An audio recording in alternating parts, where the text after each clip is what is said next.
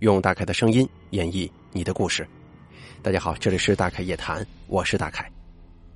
你或者您身边的朋友、家人经历过哪些离奇的怪事儿、匪夷所思的奇遇，或者说您的身边发生过一些让人印象十分深刻的事件，您都可以写下来给大凯投稿，并随稿附上您的网名、年龄以及性别。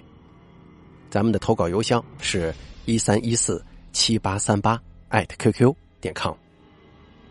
那么接下来的时间，咱们一起来听一下今天投稿的朋友都说了些什么。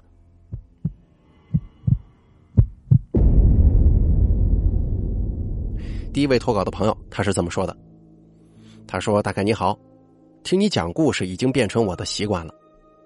今天来给你投稿，这样子也算是参与过你的节目了。我叫阿宁，接下来说的故事啊，是发生在五六年前，那个时候我上高一。”我们那所中学有百年历史了，在清朝的时候就是一所书院，在当地很出名。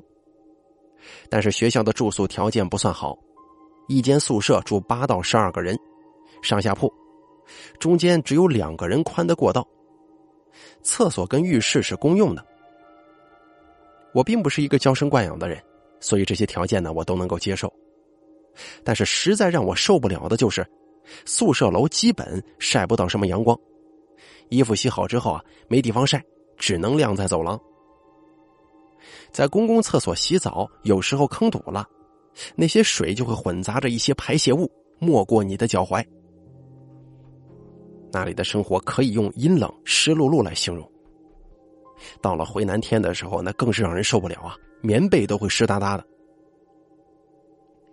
在那里待的久了，体质差的人很容易生病。我就是其中一个，是隔三差五的生病，并且还经历了一件让我永生难忘的事儿。有一天晚自习的时候，我发觉自己发烧了，浑身难受，就请了假回宿舍休息。宿舍在晚自习时间是没有电源的，只有走廊有灯，所以我回宿舍借着来自走廊的灯光，吃完药就上床准备睡觉了。我的床是最靠近门的。我睡在上铺，就习惯性的头朝里、脚朝门的方向睡。说实在的，那会儿虽然我躺在床上，但是因为身体实在是不舒服，没有睡着，处于那种迷迷糊糊的状态。突然之间，我听见走廊有人走来走去的声音，那个脚步声很清晰，在黑暗的安静环境当中，甚至有些刺耳。我睁开眼睛往外看。从关着的门上面那扇窗户，我看见了一个女生的上半身。由于时间太久远，我已经记不清楚当时所见的细节了，但只记得那是一个女生。她当时走了过去，过了一会儿之后又走了回来，重新经过窗外。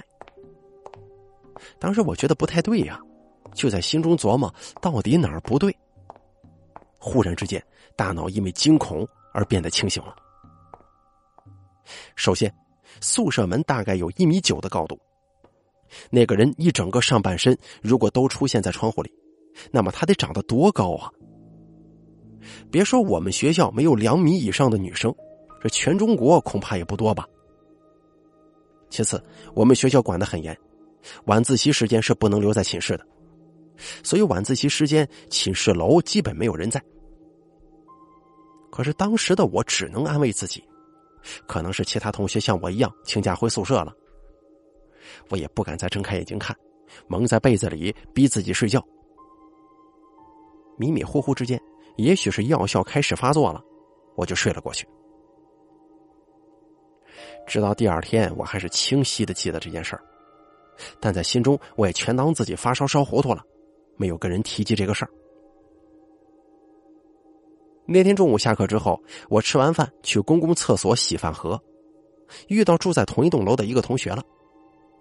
我们聊着聊着，他说他同学昨天被吓到回家了。我就问他怎么回事，他说他同学也在这栋楼住，他住在负一层。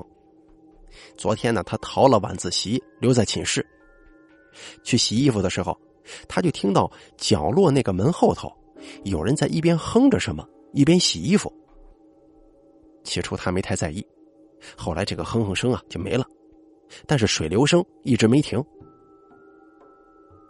他洗好衣服的时候，水流声音还在，他就走过去看。一看没有人，他就伸手去关掉开着的水龙头。刚关完吧，他心里就想着先前听到的声音怎么这么怪呢？一边想一边转身走。可是没走两步，哼着小调洗衣服的声音从身后立马响起了，把他吓得这桶跟衣服都没拿，直接跑回宿舍锁门躲床上了。等他们舍友下了晚自习回宿舍的时候，他还没缓过劲儿来呢。后来在大家的安慰之下，他就说了这件事儿。那会儿真吓得不行了，当天晚上就由学校联系家长领回去了。我听完同学的讲述之后，再结合昨天自己晚上的经历，哎呦，当时把我吓坏了。后来第二个学期我就搬出去住了。其实呢，关于我们这个学校有很多奇奇怪怪的传说。有一个我印象深刻的是说，我们学校有一栋建筑是建来挡煞的，说是哪里跟哪里有冲突，所以我们学校每年都会有一起学生意外死亡事件。后来经过我查证，事实的确是真的有，我还听见过一起学生坠楼的声音，看见过一起学生跳楼的现场呢。总而言之啊，这些生活当中的真实事件。想想蛮可怕的。好了，第一位投稿的朋友，他的故事咱们就说完了。那么，接着咱们一起来听一下第二位朋友他都经历了些什么。第二位投稿的朋友，他的网名叫做 K E V I N，他是这么说的：“他说，大概你好，我挺喜欢你节目的。不知从什么时候起，你的声音成了我每晚睡前的陪伴，非常感谢你。”那么，我现在讲一个小时候遇到的事儿吧。我的家乡在湖南郴州，那时候我还在上小学呢。当时太爷八十多了，一个人住在村头的老房子里，周围的邻居大多都搬走了，有很多空空荡荡的破败房子，所以周围啊安静的很。太爷的卧室外头是一片菜地，菜地旁边是乡中学的操场。据说乡中学在解放初期的时候啊是乡公所，后面乡公所搬走了，就改成乡中学了。反正房子都非常破旧。白天学生多的时候还好，一到节假日就死气沉沉的，挺吓人。有一次太爷爷生病了，爷爷跟叔叔带着我去探望他。因为白天爷爷很忙，所以只能晚上过去。走在这个破败的老村青石板小巷当中，真的让人感觉有点发毛。我就一路紧紧的跟着爷爷，生怕这巷尾黑乎乎的地方会突然之间有什么恐怖的东西窜出来。在进到太爷爷卧室的时候，太爷爷正睡得迷迷糊糊的，在跟我们说了几句话之后啊，又沉沉的睡去了。爷爷跟同去的叔叔商量着去村里的祠堂上上香，为太爷爷祈祈福，就留下我一个人在太爷爷的卧室等着。那个时候啊，十点多钟，在农村已经算是很晚了。我从窗口望出去，外面的乡中学里头一片漆黑，放假了，连个留守老师都没有。卧室里昏黄的灯光之下，我一个人百无聊赖的坐着，盯着床上熟睡的太爷爷发呆。老爷子是远近闻名的老中医，退休之前在乡医院坐诊，退休之后啊，又手把手的把一身本事交给了叔叔。而就在我想着这些事情的时候，突然外面传来一阵咿咿呜呜的声音。我以为是谁家的收音机传来的动静呢，可是这周围也没有人家呀。那声音并不大，但是却非常清晰。在这寂静的夜晚，让人听了之后有一种莫名的害怕。我仔细一听，感觉这个声音是从乡中学那边传过来的。终于，好奇心打败了恐惧，我壮着胆子悄悄推开窗户，看到在乡中学的操场上有一个长发齐腰的女人，穿着鲜艳的西装，一边唱一边舞，一会儿旋转，一会儿甩袖，一会儿还作揖呢。他走着京剧里的那种云步，双臂轻轻摆着，蹑手蹑脚的走，却突然又双手叉腰，一个猛回头。我当时看到了一张煞白煞白的脸呢，我大吃一惊，差点叫出声来。那是人还是鬼呀？我赶忙轻轻的关上窗，生怕他看见我，赶紧坐回到太爷床边。可是我这心中一直狂跳个不停，好希望太爷爷赶紧醒过来跟我说说话呀。但太爷爷好像睡得特别香，鼾声越来越大。我有点绝望了，很想冲出去找爷爷，但是看看外头漆黑的夜晚，我退缩了，只能伸手紧紧抓住太爷爷的胳膊。好不容易等到爷爷跟叔叔回来了，简单交代几句之后，爷爷带我一起回家了。这一路上我是一声也不敢吭，刚才惊魂一幕总是在眼前浮现，但是不敢跟爷爷说。爷爷平日里一身正气，他是不相信那些怪力乱神的说法的。后来一个偶然的机会，听到妈妈跟婶婶们聊天，说起那个中学里曾经有一个英文老师。找了一个单独辅导的借口，诱奸了一个女学生，而那个女学生也不是善茬，借此要挟那个老师赶紧离婚，把她娶了。可是那个老师怕事情败露，就把女生杀死了。杀害之后埋尸操场，并且听人说那女生长得挺漂亮，热爱舞蹈，是班里的文艺骨干。再到后来，这案子就破了，老师被枪毙了。但却老是有人在深夜看到中学的操场上有个女人在跳舞，而那个老师的大儿子是我当时的同班同学。再后来，我们在初中、高中都是同学。还好的是，他并没有受到太多的影响。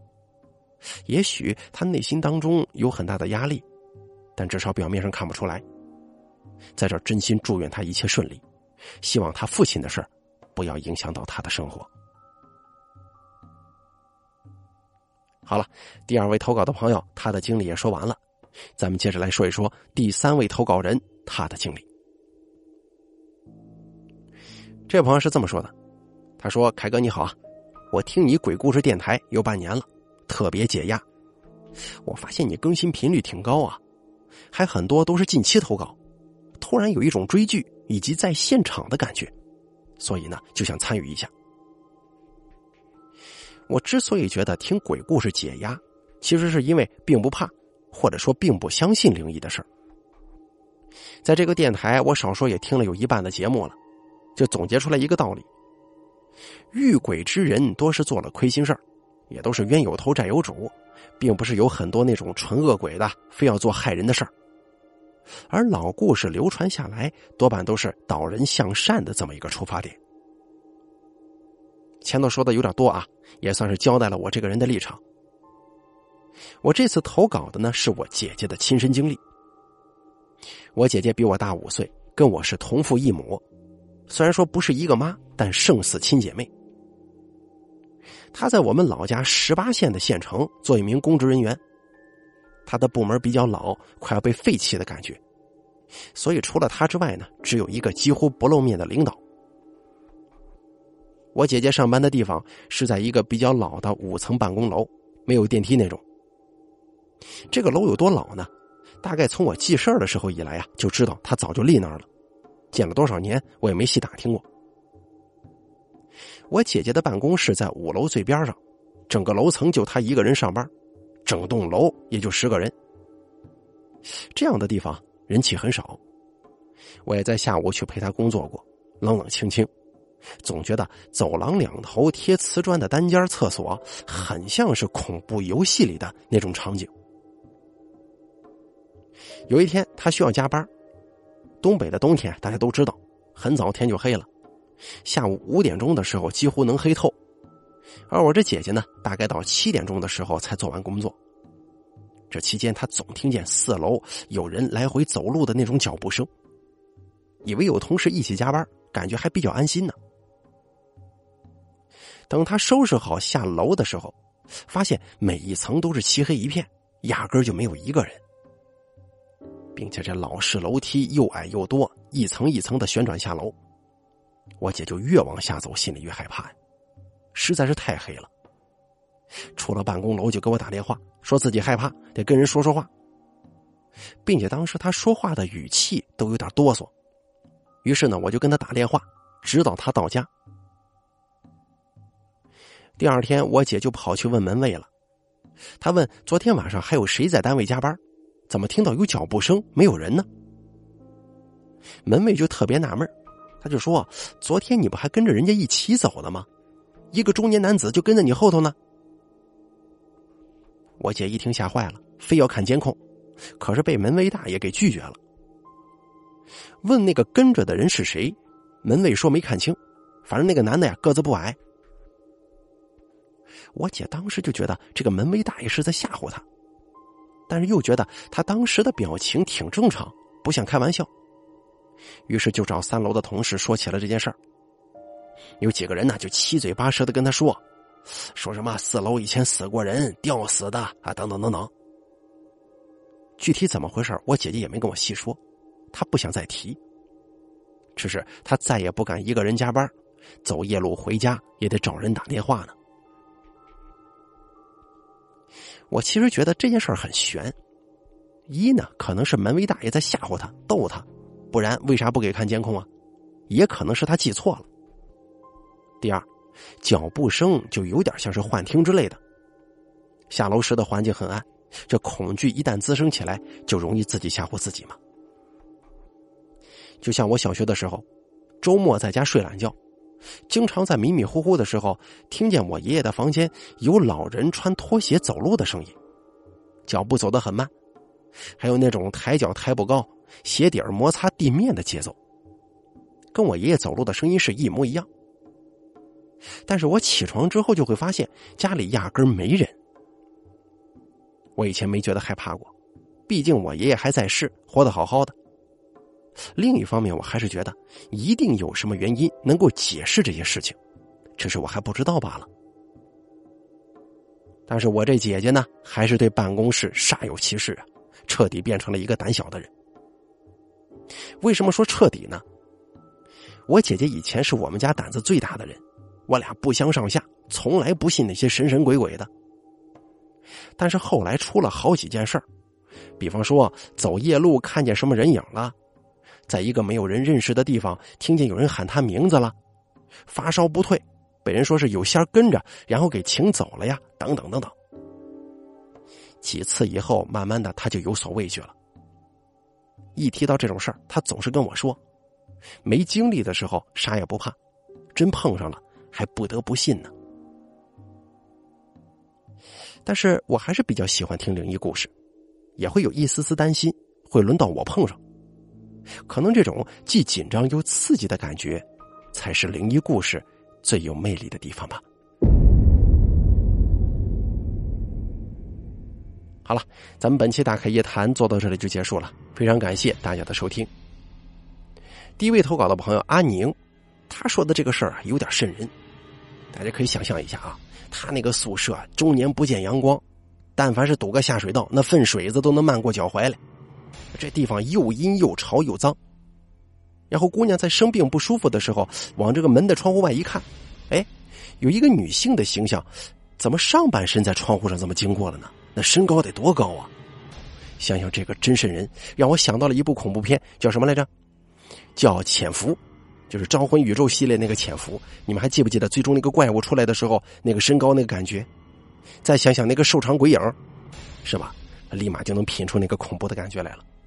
其实听完这个故事之后，大概觉得吧，像这种非常阴、非常潮湿并且很脏的地方，容易聚阴。这个你不论走到哪儿，你不信你翻翻什么书，他都会说这一点是没错的啊。这种聚阴的地方就得指望学生人多啊来进行压制和克制。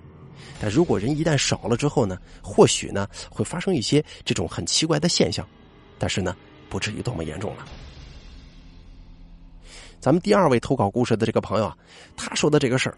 大家可以想象一下，在这个学校操场上有一个女的，啊，一会儿旋转，一会儿甩袖子，一会儿又作揖，咿咿呀呀的穿着鲜艳的西装在那跳舞，一边唱一边跳。突然之间，双手叉腰，一回头，这张脸煞白煞白的。这个场景真的是很像恐怖片的桥段，冲击力还是比较强的。而咱们最后一个投稿故事的朋友啊，说的这个就有意思了。他说的这个呢，是一个比较老的楼，这个有点跟咱们第一个故事有点像啊。这个场景就这个楼是有点历史的，并且还是相对来说比较阴啊，也是人气少。他这个姐姐到最后经历过挺多事儿，本来从一个天不怕地不怕的人。那可能纯粹的一个唯物主义者，变得慢慢信一些东西了。不过大凯啊，想在这儿说一句话：你信也好，不信也罢，这个都不重要。重要的是什么？重要的是咱们对未知要有一些敬畏。就说你面对未知的事情的时候啊，心呢得有一些畏惧。咱不管它有没有伤害，或者说是有没有灵异，你起码得保护好自己，对不对？该躲的躲，哎，该不去触碰一些东西的，咱就不去触碰。这样的话，问题就不大。敬畏，敬畏，又敬又畏呀，对吗？好了，咱们今天说的大凯夜谈呢，到这里就结束了。非常感谢大家的收听。如果您也想向大凯分享您的诡异灵异经历的话呢，请记住以下三个投稿方式：第一，关注大凯的微信公众账号“大凯说”，发送聊天信息给我；第二，加大凯的 QQ 投稿群四群五四六七六八六八四五四六七六八六八四。